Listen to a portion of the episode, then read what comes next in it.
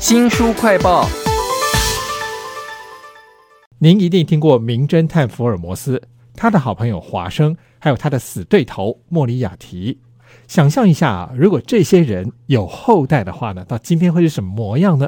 为您介绍同人创作小说，飘散着青少年恋爱气氛的《福尔摩斯家族》，请到的是说书人吕维正。维正你好，主持人好，各位听众朋友大家好。福尔摩斯啊，这个经典的侦探小说，后来已经被模仿了好多次了。那这套同人小说在旧瓶子当中装了什么新的题材呢？这个目前这一套已经出了三本的小说哈，的确哈，他不是拿这个原著里面那三个人重新演绎一遍啊，而是想象他们如果各自有后代，诶，到了现代这个社会，他们之间的关系是什么？福尔摩斯啊，我们知道原本的原著他是男生嘛，那华生也是男生嘛，那在这个小说里面的设定呢，福尔摩斯变成女生，那华生还是一样是男生，所以这样才可以谈恋爱嘛。但是这个原作者设定也很有趣，他把这个福尔摩斯啊，这个女生啊设定成是个傲娇女，然后呢，华生啊又是个受虐男。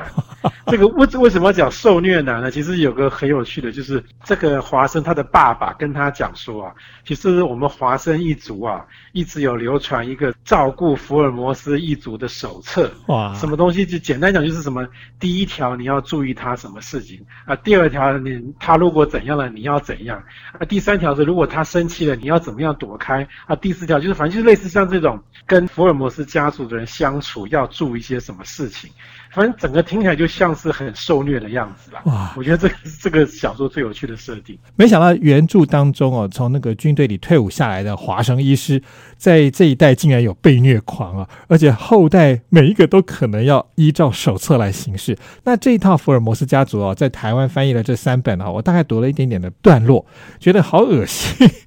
呃，其实换一个角度来讲，是有一些读者很喜欢的那种很浪漫的情节啊。书里面到处都是像这样的情话哦，例如说。看着月光下睡着的他，悲伤的双眼，锐利的唇舌，他以为我没在听的时候会碰我一下，其实呢，我永远都在听他说话。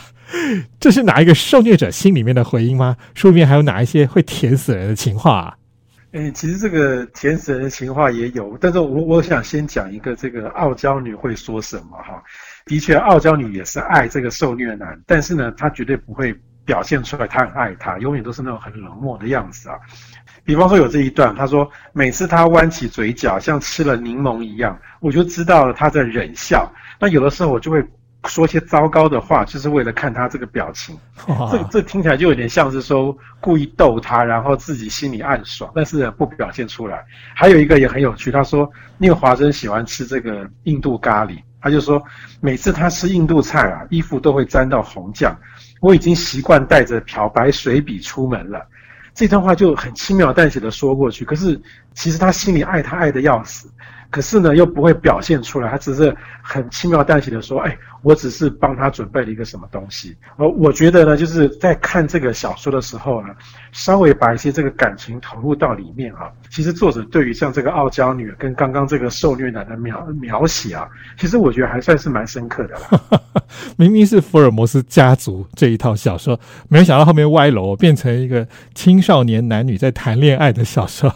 看到这一套福尔摩斯家族里头这三主角的名字啊，我特别去查了一下。我发现原来原始那个经典的版本啊，福尔摩斯、华生或莫里亚提都只是姓氏而已啊。最早的那个福尔摩斯呢，他的名字叫做夏洛克，而这套福尔摩斯家族的主角呢，他这个后代的娇娇女就是夏洛特哈，有点像啊。那另外一个华生在书里面原本叫做约翰，但是后来这一个受虐男呢，就叫做詹姆。这就让我联想到说，在最开始的那个莫里亚提这个坏蛋啊，到后来有一个家族的时候，到底会怎么样影响这整个剧情呢？像我们刚刚都是主要是讲到福尔摩斯跟华生两个家族啊，其实莫里亚提那边呐，家族的变化很大，因为原著里其实就只有一个莫里亚提教授嘛，那但是在这本小说里面，他的后代啊，在现在这一代啊，变成有四个人，有好有坏。我们可以用那个棒球的术语叫做一好三坏啊。针对这个男女主角来讲，就是他等于有三个莫里亚蒂的敌人，但是呢，好朋友是只有一个。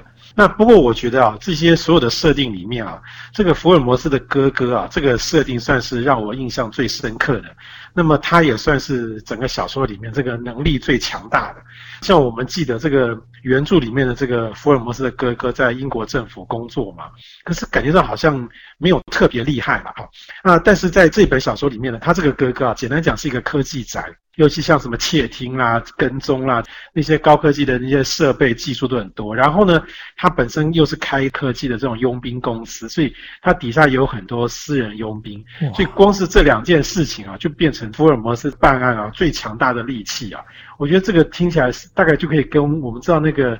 奇异博士那个演员，他不是演过英国版的福尔摩斯嘛？那个人的哥哥也是在英国情报局工作，大概差不多就是有那么强的能力了。哇，其实刚刚维正讲了这么多他们这几个家族的事情啊，到现在我脑海里头确实一直停留在那些青少年谈恋爱的浪漫句子啊，可见的这些情话很有魅力啊。这套小说难道只有谈恋爱吗？我们这些因为喜欢福尔摩斯而来看书的书迷，可以在这套小说里面读到推理吗？啊，其实我我我们一开始想看这个书，大概也是因为福尔摩斯四个字啊，以为推理成分很多啦。但实际上的确小说里这个成分不多，而且这个主角感觉上好像也没有特别厉害。就好比这个第一集啊，第一集这个男女主角不知道是什么原因啊，就被人袭击、被人威胁啊。那当然福尔摩斯他就要开始办案，要找出这个真正的元凶是怎么回事。那可是就是因为推理这个成分其实没有很高啊。而且毕竟他们都是高中生嘛，这个再厉害也能厉害到哪里去？所以我们比较常看到的反而是男女主角办案到一半就碰壁了，那可能往往要靠他这个伟大的这个哥哥啊，运用这些佣兵跟高科技来解决。明明没有主角威能啊，也没有推理能力，都要靠那个亲戚来帮忙办案，到一半办不下去，就来情话绵绵，互相关心一下，这就是福尔摩斯家族这套书的一个基调。不过在这个书里面还是有一些谜团嘛，福尔摩斯都被袭击了，我当然会马上想到的是那个在原始的经典小说里头的死对头莫里亚提啊。诶，莫里亚提家族在这一代的四个人里面啊，的确有三个。被设定成是坏人，而且是这个男女主角的这个对手啊，那他们当然就是是抱持着一种这个报仇啊、这种报复的心态。那剩下一个好人呢，比较想的是说，希望让福尔摩斯跟莫里亚蒂两个家族可以和好如初。但是在这个小说的情节安排之下，这个和好的想法可以说是失败，而且啊，还造成一个蛮遗憾的结果。像我们看这个第二集的这个题目叫做《奥古斯特的终局》，奥古斯特就是那个好人啊，啊，终局就是结局，就让我们想到说，哎，原著里面其实福尔摩斯跟莫里亚蒂两个人都摔到瀑布底下嘛，那最后。是莫里亚蒂死掉，那在这个第二集的这个终局到底讲的又是什么呢？那明明是好人，那最后还是失败了，那到底是怎么发展的？我觉得这个算是这两个家族以及这一套系列小说比较有趣的地方。哇，那我对这个福尔摩斯家族开始有点兴趣了，至少还是有一点悬疑的过程了。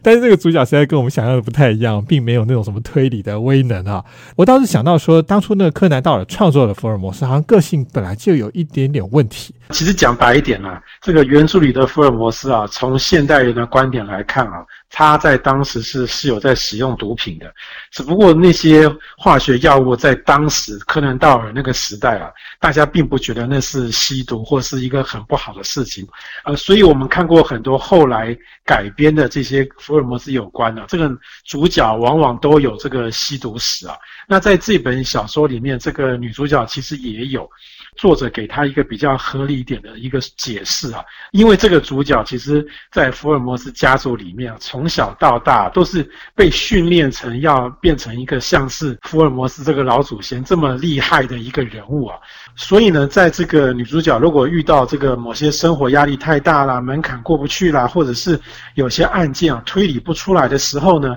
诶，她的确有可能会去使用一些毒品。那当然，在书里面，这个男主角的立场就很简单，就是想尽办法。让他远离毒品。那这个呢，也是刚刚提到这个华生家族照顾福尔摩斯的这个照顾手册里面提到的一个重点。